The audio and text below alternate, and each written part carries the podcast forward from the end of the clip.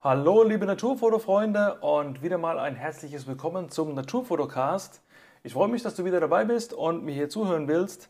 Und diesmal habe ich für alle Tierfotografen insbesondere mal wieder einen sehr interessanten Gesprächspartner dabei.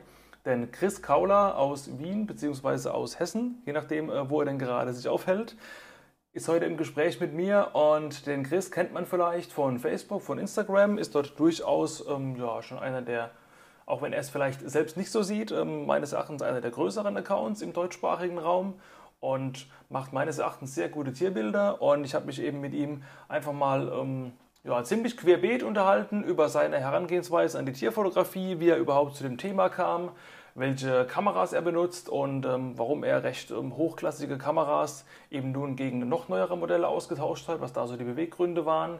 Wir gehen ein paar seiner Fotoreisen durch, unter anderem auf die Falklandinseln nach Simbabwe oder auch nach Skandinavien, werden da ein bisschen an den Eindrücken teilhaben.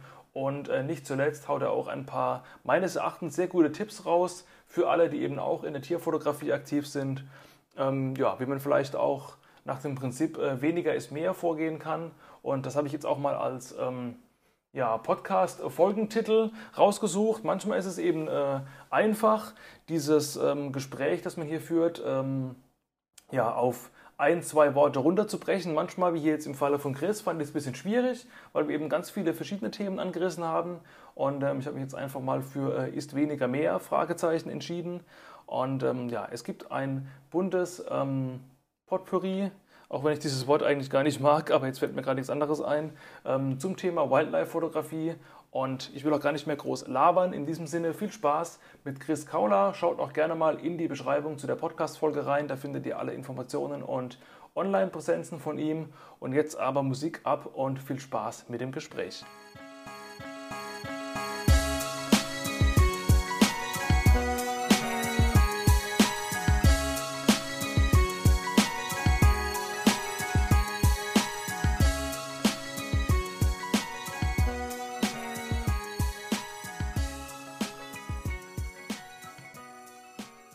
Ja, hallo Chris, herzlich willkommen im Naturfotocast. Ich freue mich sehr, dass du den Spaß hier mitmachst und mir für ein bisschen Frage-Antwort zur Verfügung stehst.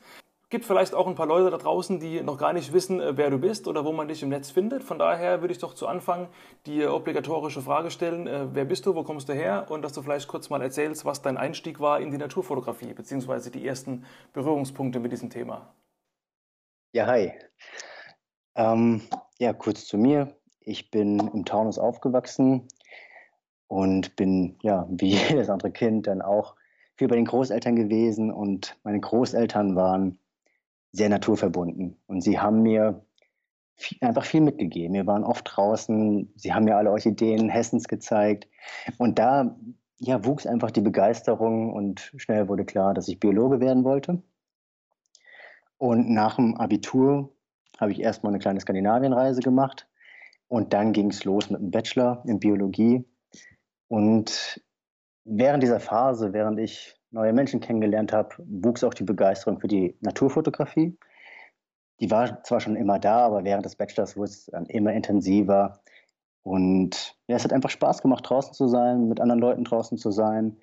Und dann, nachdem der Bachelor endlich vorbei war, wollte ich mir eine Auszeit nehmen und noch mal ein bisschen reisen, bevor es an den Master geht. Und ja, mein, mein Betreuer vom Bachelor. Der hatte aber andere Pläne im Sinn und hat mich gefragt, ob ich nicht Lust hätte, für, für ihn zu arbeiten. Und dann ging es auf eine Forschungsreise auf die Falklandinseln und das war quasi mein Einstieg in die Naturfotografie. Okay, das heißt, du hast quasi ein, ein Ziel, das viele so als, ja, als Traumziel, als Endziel haben, nachdem sie irgendwie jahrelang fotografiert haben, quasi schon direkt am, am Anfang serviert bekommen. Ähm, du warst ja auch einige Monate dann dort. Ich habe mir die, ähm, die Blogartikel mal durchgelesen auf deiner Homepage. Also wenn ich mir jetzt vorstelle, dass man da ähm, ja, ein paar Wochen oder Monate auf den Falklands ist, ähm, wie kann man sich da so den, den Tagesablauf vorstellen? Also ist es, ja, wie läuft das so ab? Ich habe keine Ahnung.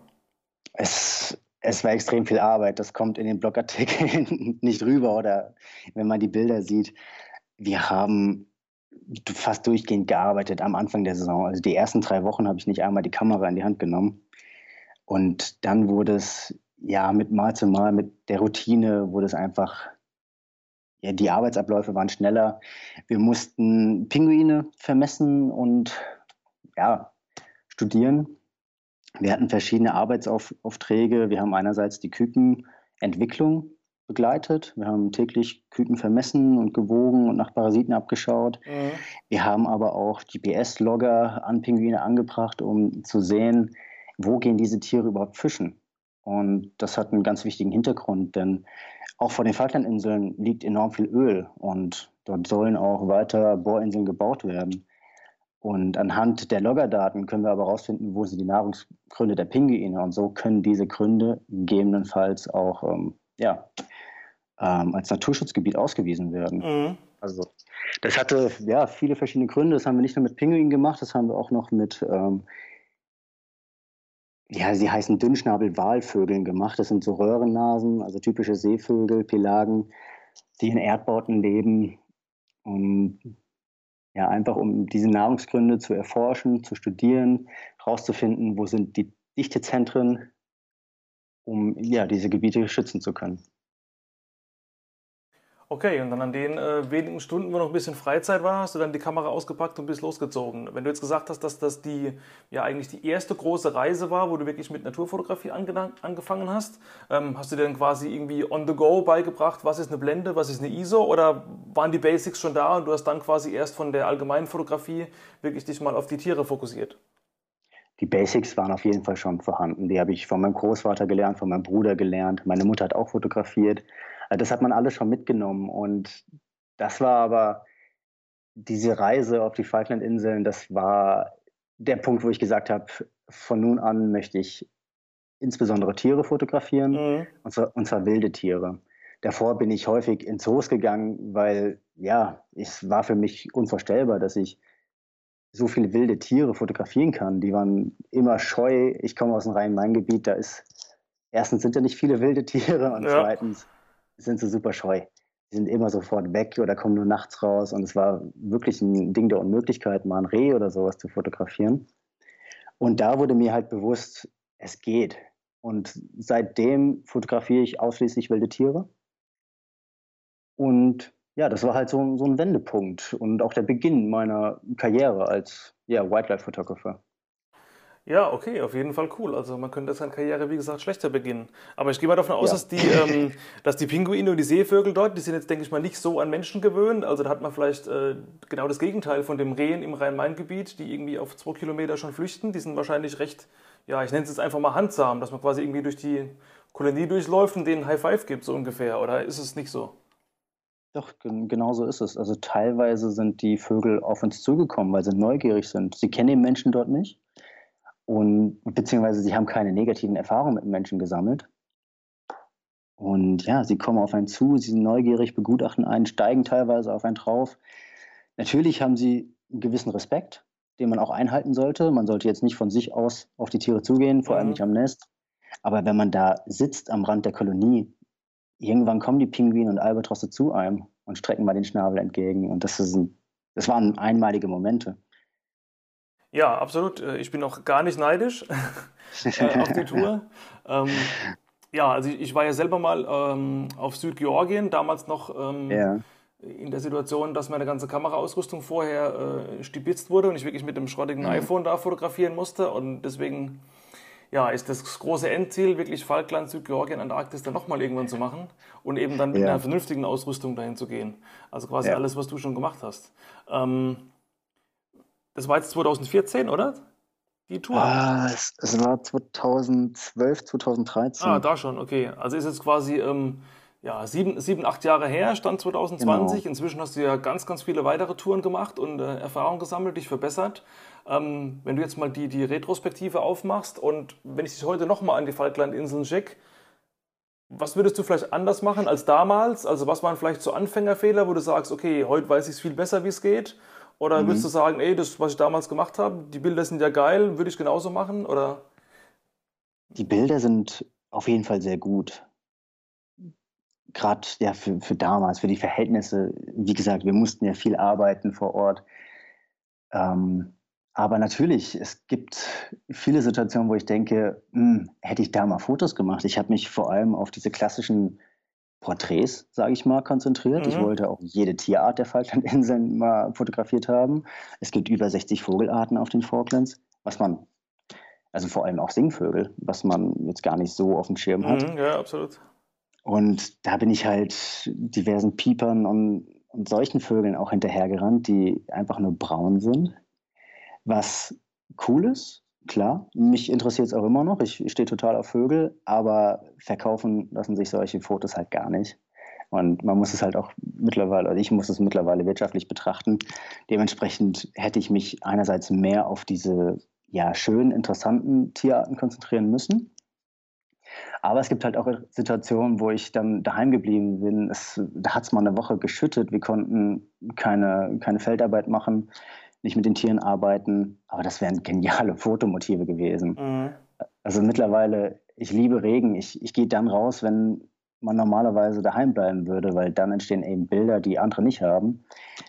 Und das ist so mein Ansatz. Ich hätte viel mehr nachts machen müssen, Tiere mit der Milchstraße, lauter solche Dinge.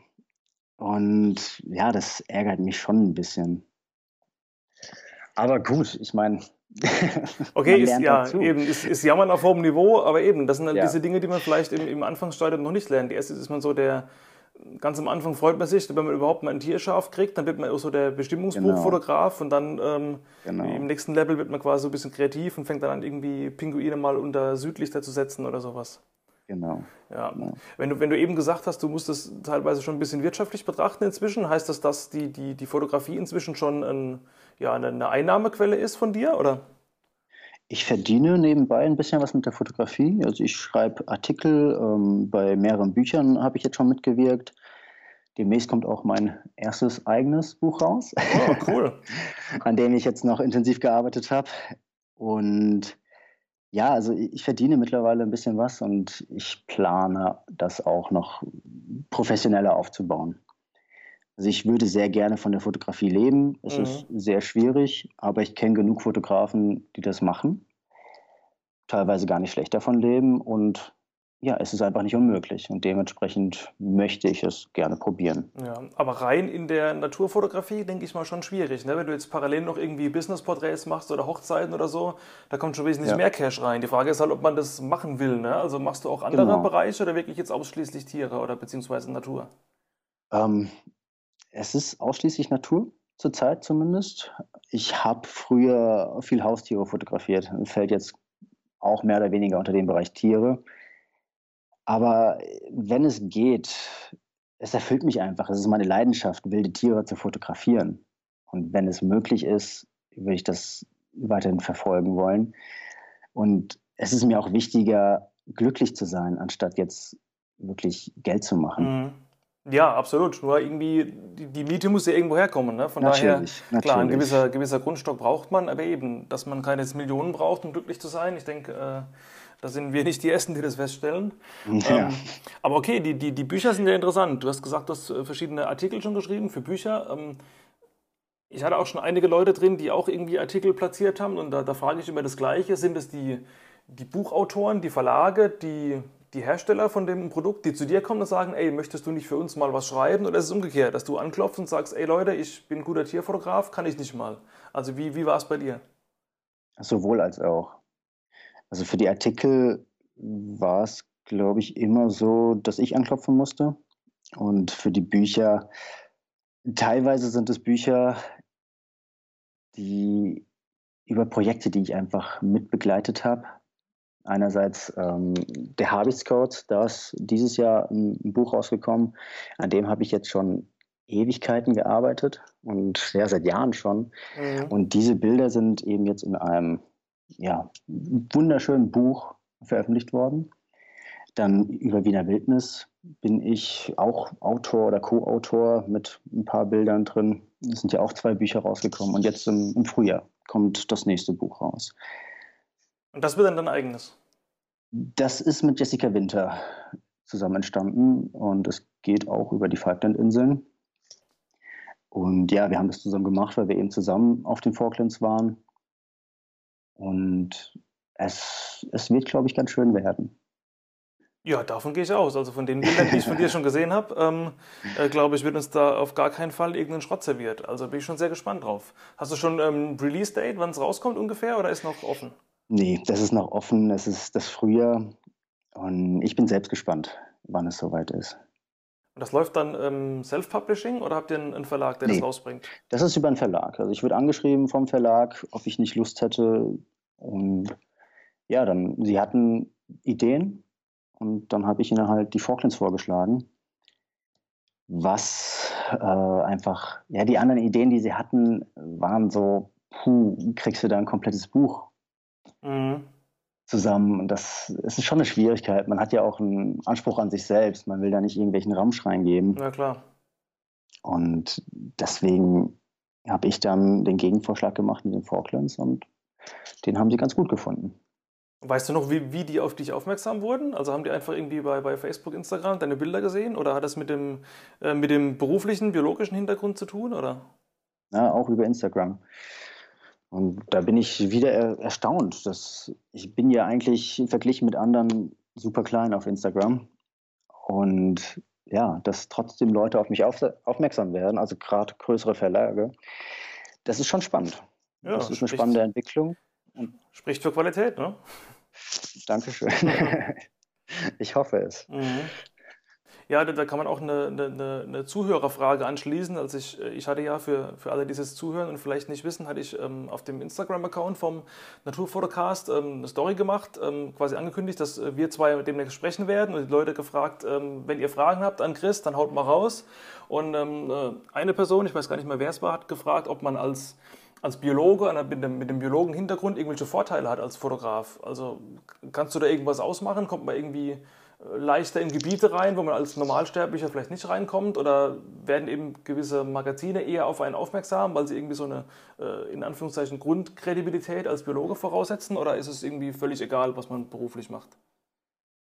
Ich denke, es ist völlig egal, was man beruflich macht.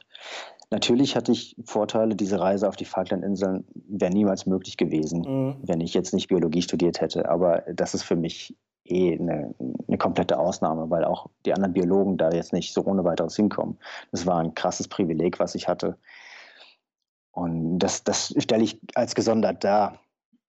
Und ja, es hat schon Vorteile, Biologe zu sein, weil man einfach in seinem Freundeskreis lauter Biologen hat. Mhm. Und die kennen natürlich ein paar Gebiete, die ich nicht kenne, manche Tierarten besser, die ich nicht kenne. Man lernt einfach von ihnen.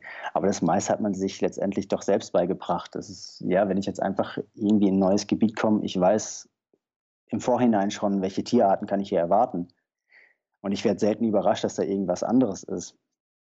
Und das hilft halt ungemein, das Habitat zu kennen und die Lebensraumansprüche der, der Tierarten und auch Pflanzenarten zu kennen.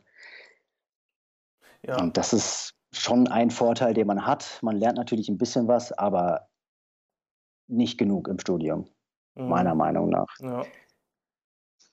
Und wenn du dann irgendwo ein neues Gebiet erkundest, ähm, du hast jetzt schon ein bisschen was angerissen, also wie, wie, gehst du vor beim Recherchieren? Also angenommen, ich sage dir jetzt, äh, es gibt die und die Arten in, keine Ahnung, Pakistan. So, Pakistan ist groß. Ähm, Würdest du dann irgendwie, keine Ahnung, die, die Tierbücher über Pakistan holen oder online recherchieren oder hast du gewisse, gewisse Quellen, wo man irgendwie andere Fotografen oder Biologen dann irgendwie in deinem Netzwerk findet, die mhm. dort sind oder wie würdest du da so rangehen? Das ist eine gute Frage. Mein Wissen beschränkt sich weitestgehend auf Europa. Und dementsprechend wäre ich da ziemlich hilflos, wenn es jetzt außerhalb Europas ist. Und kann auch, kann auch innerhalb Europas sein. Das war jetzt nur das Erste, was mir irgendwie äh, ja. in den Kopf kam. Ich habe es nur überlegt, wenn jetzt klar Leute zuhören und denken, okay, wie, wie, wie recherchiert man denn am besten, wo kriege ich denn die Infos her, die ich haben will? Ja, welche Tiere sind zu welcher Zeit, an welchem Ort? Äh, ja, ja das, im Internet findet man mittlerweile alles. Leider auch die, die Stellen, wo man was fotografieren kann oder sehen kann. Ähm, aber in der Regel gehe ich halt so vor, dass ich informiere mich erstmal über die Tierart, wenn ich sie nicht genau kenne. Mhm. Und schaue mir die Lebensraumansprüche an und schaue mir einfach, ja, schaue auf Google Maps oder Google Earth, wo ich diesen Lebensraum finde. Was ist relativ gut erreichbar, wo muss ich nicht tagelang hinwandern und dann schaue ich einfach mal. Und ich, wenn ich in das Gebiet komme, was potenziell passt, dann beobachte ich halt. Dann, dann setze ich mich hin, auch mal für einen Tag oder zwei und schaue, ob da fotografisch überhaupt irgendwas möglich ist. Taucht das Tier auf? Es ist, es ist schwer zu sagen, weil es einfach von Tierart abhängig ist, mhm. wie man da vorgehen muss. Aber generell ist es eben dieses Beobachten. Man muss das Verhalten der Tiere kennen, auch vom Individuum muss man das Verhalten kennen, weil jedes Tier reagiert unterschiedlich. Und dann erst, wenn man weiß, wo das Tier seine Nahrung sucht, wo der Bau ist, den man meiden soll, sollte, wo, wo er häufiger mal sitzt, einfach und Aussicht, die Aussicht genießt oder von ja, so einen Ast als Ansitz nimmt, um nach Beute Ausschau zu halten, dann kann man sich irgendwann positionieren und sieht dann auch, ja, welchen Winkel, welche Winkel sind möglich. Lohnt es sich überhaupt oder soll ich weitersuchen? Das sind viele Fragen, die erstmal abgearbeitet werden müssen. Ja, okay. Dann äh, lass uns doch einfach nochmal in, in, in 1, 2, 3 äh, deiner Touren vielleicht nochmal ein bisschen reingehen, dass wir einfach da mal ein bisschen äh, das, das Feeling kriegen, wie es vor Ort so war. Letztes Jahr warst du ja in Simbabwe, das war, glaube ich, eine, eine recht spontane Aktion, weil du, korrigiere mich, wenn es falsch ist, die Reise irgendwie gewonnen hast oder sowas. Mhm. Mhm. Und ähm, eben, du hast ganz viele Bilder gepostet, äh, die ich auch alle toll fand. Und äh, bei Facebook habe ich einen Kommentar aufgeschnappt, wo jemand geschrieben hat, ähm, äh, sinngemäß, wie kann man in so kurzer Zeit nur so viele geile Bilder machen? Ähm, Im Sinne von, du warst ja irgendwie nur irgendwie ein, zwei Wochen dort oder sowas und kam eben yes. wirklich ganz, ganz viel Output raus. Ja? Da würde ich jetzt denken, ja. du warst wirklich von, von morgens bis abends 24-7 mit der Kamera irgendwo im, im Ansitz. War es denn so oder wie kann man sich da so den, den Tagesablauf oder Workflow vorstellen auf so einer Reise? Ja, ja ist, ich habe sie gewonnen, diese Reise und das war wirklich spontan. Und zwei Monate später bin ich, glaube ich, dann geflogen. Das war jetzt im Oktober. Zusammen mit meiner Freundin, sechs Nächte drei Camps. Und ich habe mir gesagt, wir sind quasi sechs volle Tage da. Ein gutes Bild pro Tag, das wäre genial. Mhm. Letztendlich ist es deutlich mehr geworden. Ich war sehr erstaunt. Und ja, ich zum Leiden meiner Freundin wollte ich einfach viel fotografieren. Ich das, heißt, sie ist, das heißt, sie fotografiert nicht, oder? Nee, sie fotografiert nicht. Ähm, ja, ich, ich, es war halt morgens aufstehen, Fotos machen, Mittagessen, Fotos machen, abends Fotos machen. Es war rund um die mhm. Uhr habe ich Fotos ja, gemacht, weil das war was Einmaliges. Da komme ich so schnell nicht wieder hin. Und ja, das wäre auch unbezahlbar. Das, das war super exklusiv. Teilweise hatten wir auch unseren eigenen Fahrer, der mit uns da rausgefahren ist auf die Safaris. Natürlich, das hilft auch. Die kennen ja die Gegend und wenn man allein im Auto ist und sagt, hey, können wir uns nicht ein bisschen anders positionieren? Vom Licht her ist das der Winkel besser, so und so. Ja, da, da entsteht schon was. Und wir hatten das Glück und Pech zugleich, dass wir eben zu einer krassen Dürre dort angekommen sind. Oder eine, eine krasse Dürre herrschte. Und die Tiere sich dadurch aber um die allerletzten Wasserlöcher gesammelt haben. Und das macht es natürlich leichter, weil du hast auf einem extrem kleinen Raum eine sehr hohe Anzahl an Tieren. Mhm. Und vor allem Elefanten und Löwen waren das. Und ja, du musst nicht stundenlang durch die Gegend fahren, um irgendwelche Tiere zu finden, sondern du hast sie direkt vor Ort, teilweise direkt vor der Terrasse an der Lodge, weil die Lodges werden mittlerweile ja direkt an Wasserlöchern gebaut oder sie haben künstliche Wasserlöcher und die Tiere kommen zu einem. Und ja, deswegen, man konnte direkt beim Frühstück schon Elefanten fotografieren. Ja, geil. Die ganzen Antilopen, das, das war schon was ganz Besonderes. Ja, cool, absolut. Also wenn man natürlich das, den, den Luxus hat und einen eigenen Fahrer hat und einen eigenen Guide, klar, ja. dann kann man sich voll auf ja. die Kamera konzentrieren und ja. äh, kann die Recherche denen überlassen, die sich auskennen. Das ist schon nicht genau. schlecht. Ähm, Vielleicht mal noch eine ähm, Zuhörerfrage. Wir hatten ja vorhin schon angerissen, dass man quasi ähm, am Anfang erstmal sich freut, dass ein Tier scharf ist. Dann macht man so die Bestimmungsbuchbilder und dann geht es erst richtig los. Man muss sich äh, kreative Gedanken machen. Jemand hat mich gefragt, ob du irgendwelche Tipps hast, um äh, ja, künstlerisch aus Motiven mehr rauszuholen. Dass es eben mehr ist als ja. einfach nur, da ist ein scharfer Vogel drauf. Ja. Vielleicht auch noch ein bisschen anlehnt an die Simbabwe-Reise ich, mittlerweile ist es so, ich fotografiere nicht mehr. Also früher war mein Anspruch, ich will möglichst viele seltene Arten sehen und fotografieren. Das ist heute nicht mehr so. Ich fotografiere lieber häufige Arten, verbringe aber viel mehr Zeit mit denen. Mhm, okay. Und das ist auch mein, mein Tipp, um kreativer zu werden. Beißt euch an einer Art fest, es sollte auch eine häufige Art sein, am besten eine Stockente im Stadtpark. Die sind auch wunderschön mhm. und man kann so viel draus machen. Ich mache zurzeit auch viele Fotos von Enten und man kann super viele kreative Ansätze finden, wenn man einfach genug Zeit mitbringt. Und ja, ich, ich, ich lasse mich auch immer wieder, ist in Anführungszeichen, inspirieren, wenn ich mir Bilder von Wettbewerben anschaue. Und dann macht man sich schon Gedanken, könnte ich das auch umsetzen? Wie hat er das überhaupt fotografiert? Und es gibt natürlich verschiedene Aufnahmetechniken, die man dann alle mal ausprobieren sollte. Und irgendwann findet man auch seinen persönlichen Stil und wird automatisch kreativer. Und es muss nicht immer klassisch sein, auf Augenhöhe. Man kann auch mal von oben oder von unten eine Ente fotografieren, unter Wasser, gegen die Sonne. Oder es gibt so viele Späßchen. Man kann aus jedem Winkel ein, ein super cooles Foto machen, denke mhm. ich. Ja, absolut. Man muss nur irgendwie die entsprechenden Ideen finden und eben die Zeit mitbringen, um sich damit auseinanderzusetzen. Ja, also auf jeden Fall, auf jeden Fall ein guter Tipp. Ähm, Heute war es zum Beispiel so, sorry. Ja, nee, erzähl ruhig. Heute war es zum Beispiel so, ich bin auch zu einem Spot gegangen, weil ich Mandarinenten fotografieren wollte und auf dem Weg stolzierte ein, Graureiher durch den Bach. Die Umgebung hat jetzt nicht so viel hergegeben. Wenn, wenn ich runter zum Bach gegangen wäre, ja, dann wäre der Reiher weggeflogen. Also habe ich oben am Weg gestanden und der Reiher stolzierte von einem Stein zum nächsten, verweilte da, hat ein bisschen geschaut, um ja, einen Fisch zu suchen, mhm. zu schnappen. Und das, was mir sofort ins Auge gesprungen ist, ist einfach das fließende Wasser. Und fließendes Wasser, länger belichtet, sieht einfach cool aus. Ja. Das kombiniert mit Tieren ist nochmal cooler, in meinen Augen. Und das, es gibt ein paar Wasseramselbilder, wo man diesen Effekt ganz toll sehen kann. Mhm. Es gibt auch ein paar Entenfotos. Und da sind mir halt diese dürren Beine, die da auf dem moosbewachsenen Stein standen, direkt ins Auge gesprungen und einfach ein Detail von den Beinen mit fließendem Wasser. Weißt du, das ist jetzt kein schönes Bild geworden, aber trotzdem ist es ein anderer Ansatz.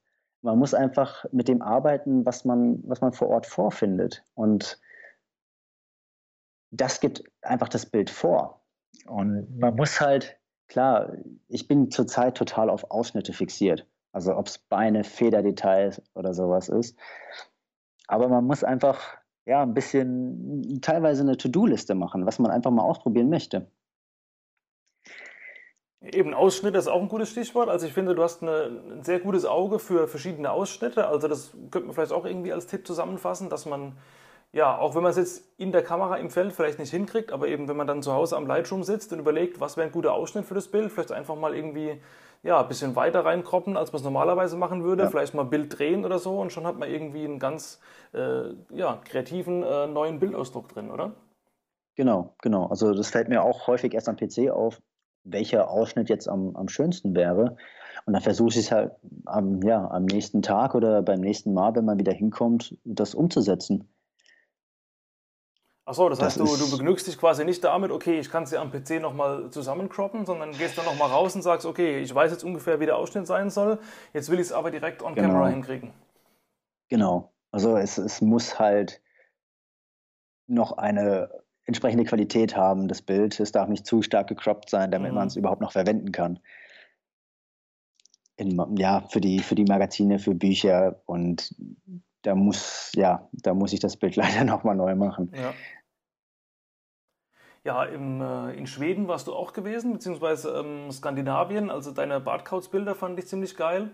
Und ähm, Danke. Ja, wie war es auf der Tour? Ich habe mir deinen äh, Jahresrückblick hier bei, bei YouTube angeguckt. An dieser Stelle auch äh, Empfehlung für alle, die zuhören. Äh, gerne mal anschauen. Da kriegt ihr auch mal ein paar, äh, paar coole Bilder und äh, Anmerkungen zu sehen. Und ähm, du hast, glaube ich, erzählt, dass du mit einem, einem, Freund unterwegs warst dort. Das heißt, du warst genau. mit jemand aber du warst mit jemandem am Start, der schon ortskundig ist oder musstet ihr euch dann vor Ort erstmal zurechtfinden und äh, okay, wo sind denn die Habitate und wo kriege ich denn hier die Tiere her?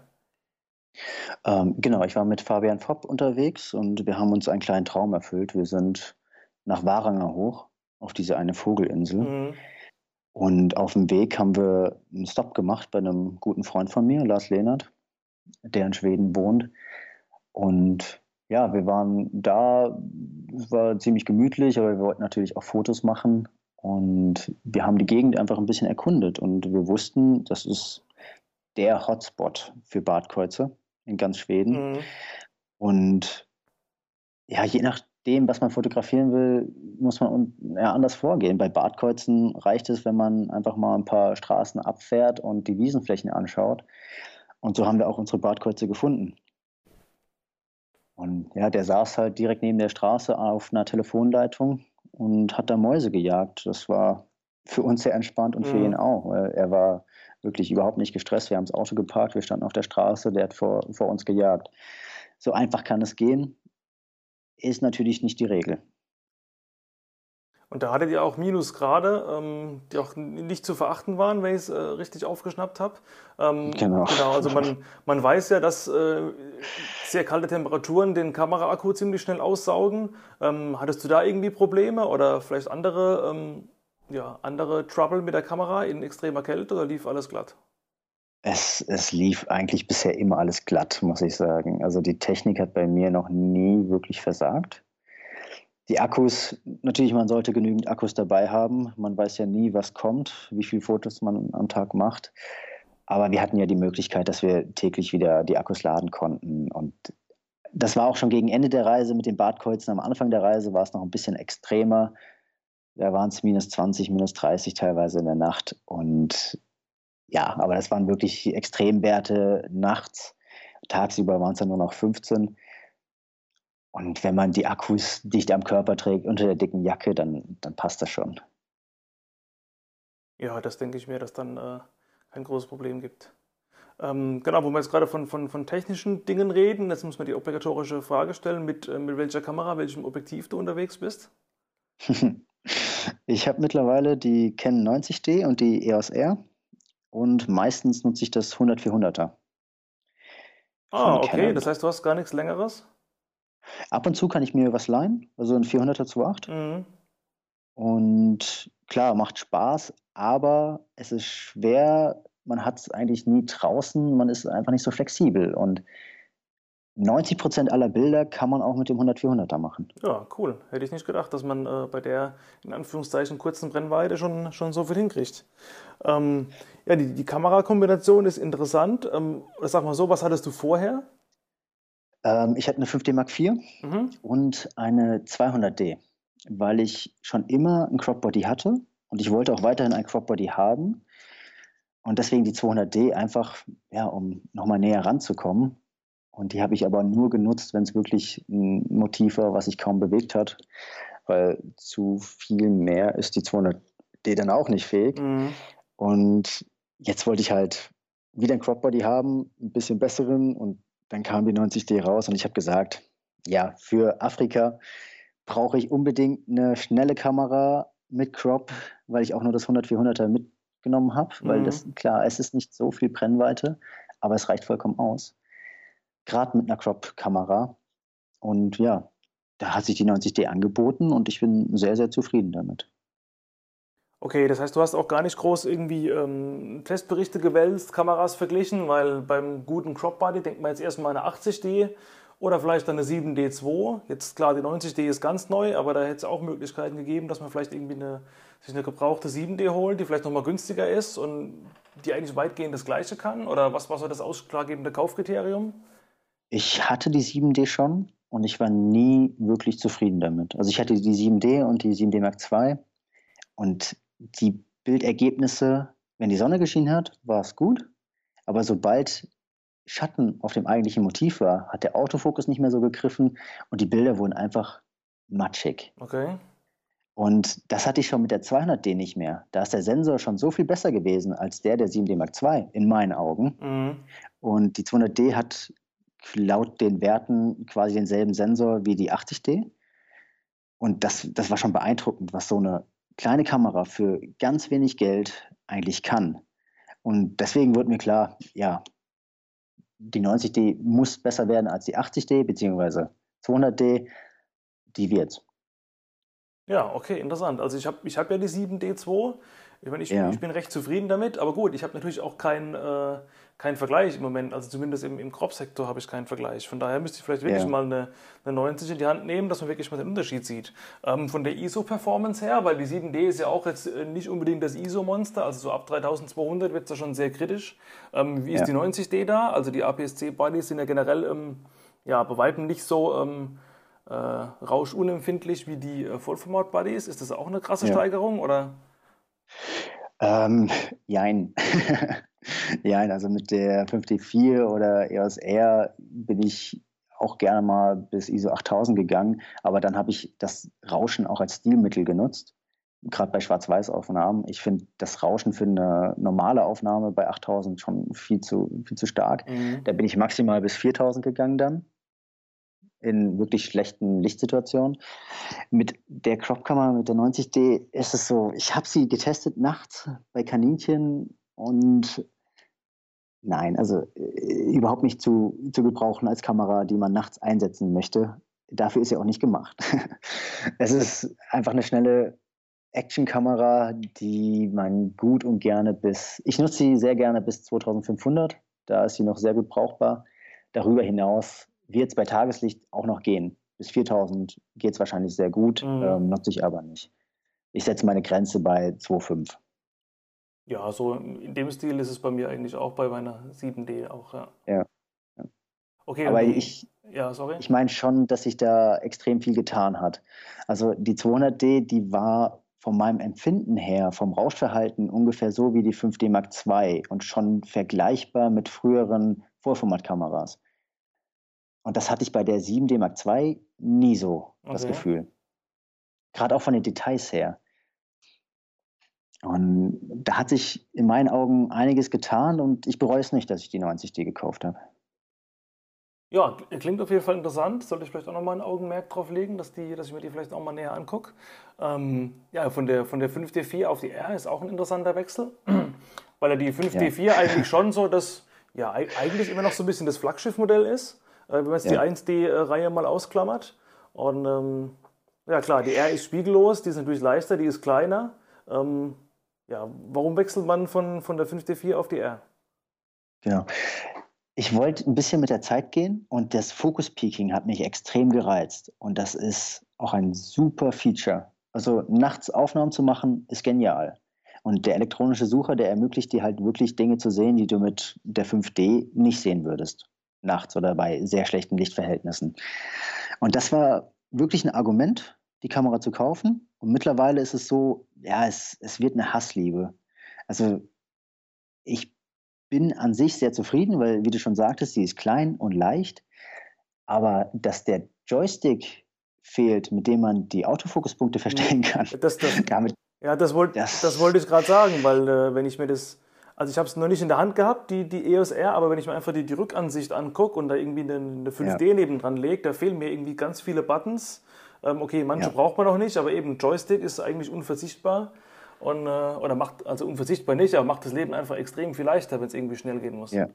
Ich meine, es geht, man kann über das Touch-Display die Fokuspunkte verschieben. Das ist kein Thema, auch wenn man durch den Sucher schaut. Äh, es ist quasi der Joystick. Aber ich finde es einfach gerade mit Handschuhen nicht so feinfühlig wie den Joystick. Und das ist schon ein Feature, das ich sehr, sehr stark vermisse. Gut, aber am, am Ende des Tages ähm, gibt es trotzdem keinen Weg zurück. Nee, das stimmt. das stimmt. Okay, ähm, Ansonsten, was ist so in deinem Kamerarucksack, wenn du unterwegs bist? Beziehungsweise anders gefragt, gibt es irgendwelche ähm, ja, Nicht-Kamera-Equipment-Dinge, die du äh, nicht mehr missen wolltest, wenn du auf Tour gehst? Das kann irgendwie ein, ein, Handschuh sein, ein Kleidungsstück, eine Wasserflasche, was auch immer. Also irgendwas, irgendwas Spezielles, wo man jetzt vielleicht nicht im ersten Moment draufkommt? Ja, also gerade im Winter habe ich natürlich immer meine Handschuhe dabei. Von einer Marke, von der ich auch gesponsert werde. Wenn ihr auf meine Homepage klickt, werdet ihr sehen, welche Marke das ist. Okay. Und aber auch nichtsdestotrotz, die Handschuhe hätte ich mir auch so gekauft. Ich habe sie mir auch schon mehrfach wieder gekauft, weil sie einfach gut sind.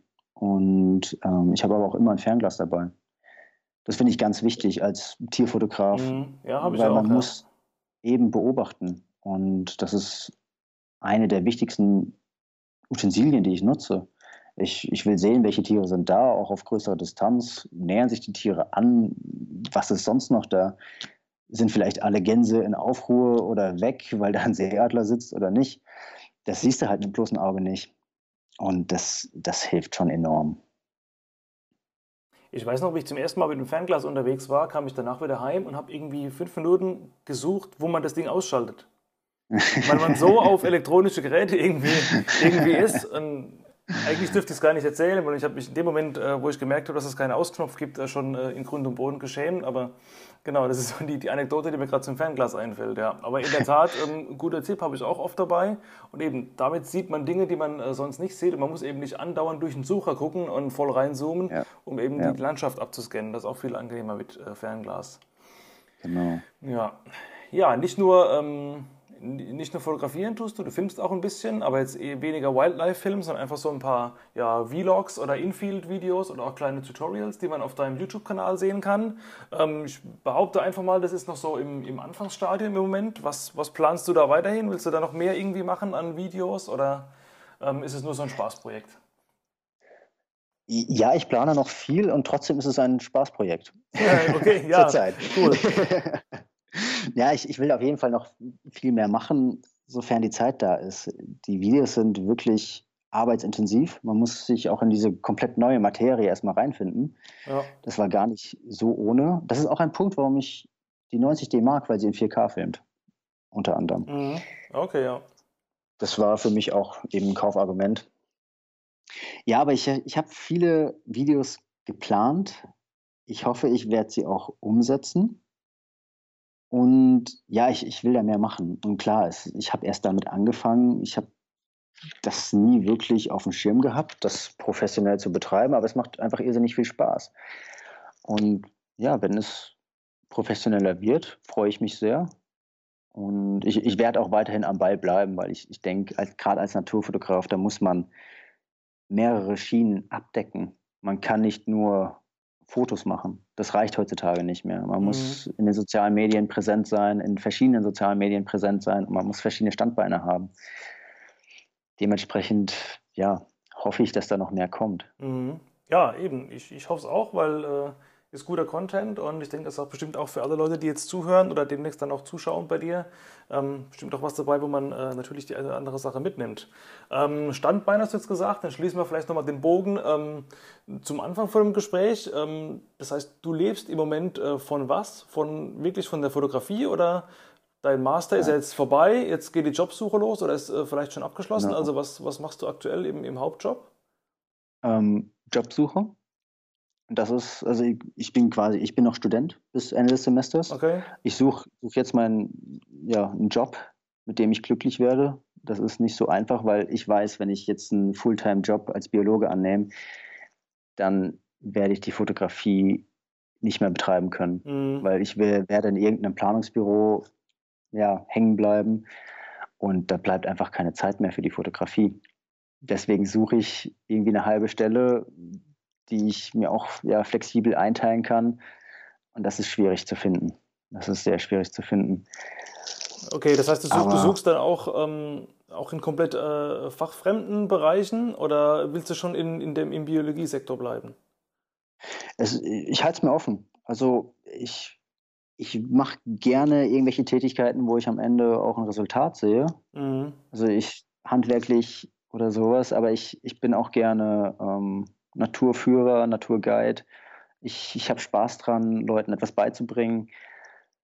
Deswegen, ich, ich überlege gerade ganz viel, mache ich mich selbstständig, springe ich in das kalte Wasser und versuche wirklich mit der Fotografie meine Brötchen zu verdienen. Ähm, neben dem Studium habe ich immer als Biologe gearbeitet, habe ähm, Erfassungen für, für Gutachten gemacht, für Umweltgutachten. Mhm. Ähm, ja, das ist aber so ein Sektor, wo ich, wo ich eigentlich nicht, nicht arbeiten möchte, weil ich das moralisch nicht, nicht ganz vertreten kann. Und deswegen, irgendwann werde ich den Schritt wagen und als Fotograf zu arbeiten, aber bis dahin wäre es einfach praktisch, eine halbe Stelle zu mhm. haben, dass man einfach ja, ja, ein Grundeinkommen hat. Ja, genau, das äh, Grundeinkommen erstmal sichern und äh eben parallel mit der Fotografie immer weitermachen und dann sieht man ja, wie es läuft und kann natürlich die, ähm, die Arbeitszeit im Hauptjob immer weiter reduzieren, bis dann irgendwann eben ausreicht, genau. dass man sagt, okay, und jetzt bin ich an einem Punkt, wo es, äh, wo ich wirklich meine Miete zahlen kann mit eben dem, der Fotografie. Genau, das ist der Plan. Und da suche ich noch den perfekten Job für ja, mich. Ja, willkommen, im, willkommen in meiner Welt. Also ich habe ja noch einen Fulltime-Job und mache das quasi nur so hier ja. und da mal nebenher. Also bin bei weitem ja. noch nicht so weit wie du, aber klar, ist natürlich ein äh, erstrebenswertes Ziel und da kann man natürlich darauf hinarbeiten, logisch. Ja, ich, ich recherchiere viel und lass meine, versuche meine Kontakte spielen zu lassen und hoffe einfach, dass, dass sich demnächst, ja, demnächst was fügen wird. Ja, das, das hoffe ich auch. Ich drücke dir auf jeden Fall die Daumen, dass es äh, was wird, was äh, sowohl für ein gutes Einkommen sorgt, als auch irgendwie für berufliche Zufriedenheit und dass eine sinnvolle Tätigkeit ist, wo auch ein Resultat rauskommt am Ende. Ähm, Danke. Ja, lass doch zum, äh, zum Schluss einfach nochmal auf äh, wilde Träumereien kommen. Was ist so ein, ein Bucketlist-Bild oder ein, ein Traumfoto, wo du sagst, ey, das und das Motiv, das hätte ich irgendwie gern noch und dann äh, dann kann ich mich auch zur Ruhe setzen und wenn dann alles scheiße wird, dann habe ich wenigstens irgendwie mein Traumfoto erreicht. Gibt es da irgendwas, wo du sagst, das muss noch? Oder? Es, es gibt so viel. Es ist, es ist wirklich traurig. Ich habe mal einmal angefangen und äh, man brennt einmal dafür für irgendwelche Tiere oder so. Man, man will immer mehr. Das ist so mein Problem irgendwie. Ja, ich kenne ich, ja. Ich habe schon viel gesehen, ich habe schon wirklich viel gesehen, aber es, es hört einfach nicht auf. Und äh, leider ist es so, es muss immer extremer werden. Das finde ich wirklich ein bisschen schade bei mir, weil, weil ich einfach schon zu viel gesehen habe. Ich bin ein bisschen abgestumpft. Und da versuche ich auch wieder an mir selbst zu arbeiten, damit ich mich, ich freue mich zum Beispiel über keinen Eisvogel mehr, über keinen Feldhamster. Das sind alltägliche Dinge mittlerweile und die sind für Außenstehende nicht, Außenstehende nicht begreifbar. Mhm. Und da muss ich einfach wieder ein bisschen auf den Boden der Tatsachen kommen und aber klar, ich, ich habe viele Pläne. Ich, ich würde gerne ein Buch über die Eulenarten Europas machen, einen schönen Bildband. Da habe ich schon extrem viel fotografiert und viele Eulenarten ja, dokumentiert. Es fehlen noch ein, zwei. Die Schneeeule ist ein Riesentraum von mir. Mhm. Aber das ist sehr schwierig in Europa. Ja. Sehr, sehr schwierig. Gerade man darf nicht in Nestnähe kommen. Die sind teilweise, die sind eigentlich alle bewacht, alle Nester, wenn sie überhaupt mal brüten. Die Schneeeule ist so ein seltener Brutvogel in Europa, die, die sollte man wirklich nicht stressen am, am Nest. Das ist fast ein Ding der Unmöglichkeit. Und, aber ich habe mich, ja, ich habe in letzter Zeit auch irgendwie ein Fable für Enten entwickelt. Weil Enten sind einfach coole Tiere. Mhm. Sie sind überall, jeder denkt so, ja, Ente, Stadtpark. Aber gerade jetzt im Winter sind sie in ihrem Prachtkleid und die sind eigentlich alle so wunderschön und so divers. Das sind einfach sehr, sehr spannende Vögel. Mhm. Ja, eben. Das, ich habe eben gerade gedacht, wie du gesagt hast, man, man ist so ein bisschen erfolgsverwöhnt und es muss immer irgendwie noch besonderer sein. Habe ich gerade gedacht, jetzt könnte ich dir deinen, deinen eigenen Tipp von Anfang äh, um die Ohren hauen, im Sinne von, äh, man kann auch mal sich mit Stockenten ähm, beschäftigen. Aber ja, eben, wie du sagst, das ist, ähm, das ist ein cooles Motiv und ähm, da werde ich auch mal hier die, die Mannheimer Stockenten oder auch mal die Straßentauben nochmal aufsuchen und vielleicht mal gucken, was man da so alles rausholen kann. Ja, ja gerade in Mannheim. Ich meine, der Luisenpark ist genial für die Tierfotografie. Eben, eben zum Beispiel, ja. Also und auch die, die ganzen Sittiche, die mittlerweile in den deutschen Städten leben. Das sind, für viele sind es Plagegeister, aber ich finde sie einfach toll. Gerade ihre Schlafplätze, wenn sie dann zu Hundert da noch Krach machen bis tief in die Nacht hinein, ist doch cool, solche, solche Exoten mit in der Stadt zu haben. Ich finde es super spannend, sind tolle Tiere und ich möchte sie nicht missen. Ja, nee, ich auch nicht. Also ich bin auch froh, dass die hier ein super tolles Motiv abgeben und dass man sie öfters mal hört, wenn sie durchfliegen. Also ja, ja das, ist schon, das ist schon eine coole Sache. Okay, dann ähm, ja, ich würde sagen, Chris, ähm, ich bin hier mit meinem Latein soweit am Ende. War ein super interessantes Gespräch. ich denke auch für die Leute, die zuhören, bestimmt äh, sehr aufschlussreich und einige äh, coole Insights dabei. Ähm, ja, wenn du vielleicht am Schluss noch irgendwas auf dem Herzen hast, was du äh, loswerden willst, kannst du gerne irgendwie Werbung machen, wo man deine Bücher oder was auch immer alles findet. Ich werde natürlich auch deine Online-Präsenzen nochmal in der Beschreibung zur Podcast-Folge verlinken, dass alle Leute auch direkt ähm, draufklicken können auf deine Bilder. Ja, wenn du am Schluss noch irgendwie was loswerden willst, dann hau gerne raus. Und ähm, ja, ansonsten würde man das Buch dann zumachen. Ja, vielen, vielen Dank, dass ich dabei sein durfte. Ja, gerne, ich fand es auch super, super spannend. Und ich, alle wichtigen Infos werden auf Facebook, Instagram oder der Homepage ja, veröffentlicht werden. Da muss ich, glaube ich, nicht, nicht noch irgendwas Besonderes sagen. Aber ich würde gerne diesen Ansatz nochmal mitgeben wollen, dass man nicht unbedingt Tierarten abklappern muss, wie es viele machen, dass man sich mal auf auch eine häufige Art beschränken sollte und da einfach versucht, spannende Szenen ja, zu fotografieren. Es fängt ja auch vom, es geht übers Verhalten, es, besondere Lebensräume, gerade die Stadt ist ein Extrembeispiel. Es ist ein spannender Lebensraum. Straßentauben, sie sind überall. Wer fotografiert sie? Fast niemand. Mhm, ja, eben. Und die sind aber auch wunderschön, sie sind super divers. Sie sind so zutraulich. Das macht es doch gerade so einfach, sie zu fotografieren. Warum nicht einfach mal mit einem Weitwinkel auch ein Foto machen? Es gibt so viele Möglichkeiten. Man muss sich einfach nur mal bewusst werden und ja, auch diesen Schritt wagen, so ein Foto zu machen. Und man wird aber erstaunt sein, was für spannende Motive man, man findet. Ja, perfektes Schlusswort. Dann ähm, alle, die zuhören, ihr wisst, was ihr zu tun habt. Äh, raus und Weitwinkel drauf und ab an die Tauben. Und ähm, genau. genau, dann dir, Chris, noch ganz, ganz viel Erfolg bei all deinen Projekten. Ich hoffe, dass es ähm, in nicht allzu absehbarer Zeit schon klappt mit der Selbstständigkeit und dass du wirklich davon leben kannst. Ich denke, die, die Bildqualität ähm, spricht meines Erachtens dafür, dass das äh, nicht unmöglich ist. Und ähm, ja, ich freue mich auf dein Buch, wenn es rauskommt und äh, melde mich schon mal als Käufer an. Und ja, an dieser Stelle bleibt mir auch nicht mehr viel zu sagen, als äh, nochmal danke für das Gespräch und äh, ja, dir noch eine gute Zeit. Das war's mit dieser Folge des Naturfotocast. Schön, dass du bis hierhin zugehört hast. Vielen Dank dafür und ich hoffe, du konntest einige Erkenntnisse und Informationen aus dieser Folge rausziehen, die du auf deine eigene Fotografie anwenden kannst. Wenn dir dieser Podcast gefällt, möchte ich dich zum Schluss noch um einen ganz kleinen Gefallen bitten. Und zwar, dass du bei iTunes oder anderen Podcast-Portalen, wo das möglich ist, den Podcast mit der höchstmöglichen Punktzahl bewertest und idealerweise vielleicht noch eine kleine Rezension dazu schreibst. Das hilft mir, dass der Podcast größere Bekanntheit erlangt, in den Charts höher rankt und dadurch noch weitere Fotografen, wie du einer bist, die Möglichkeit erhalten, diese ganzen Episoden hier zu hören und Inspiration für ihre eigene Fotografie zu tanken.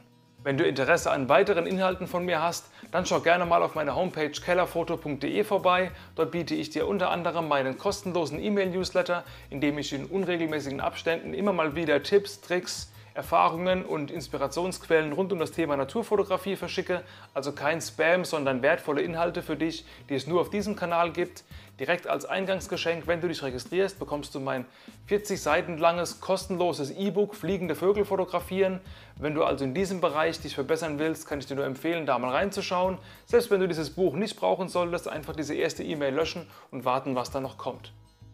Wenn du deine Bilder mit der Software Adobe Lightroom Classic CC bearbeitest, biete ich dir auch einen kompletten Videokurs an, in dem ich dir zeige, wie du deinen Workflow signifikant verschlanken kannst, ganz viele Abkürzungen, die Lightroom selbst bietet, einfach umsetzen kannst und somit deine Bildschirmzeit um 80% schrumpfen kannst. Dann hast du viel mehr Zeit für das eigentliche Fotografieren oder sonstige kreative Arbeit und musst dich nicht mehr in Lightroom zu Tode verwalten und tausende Regler schieben.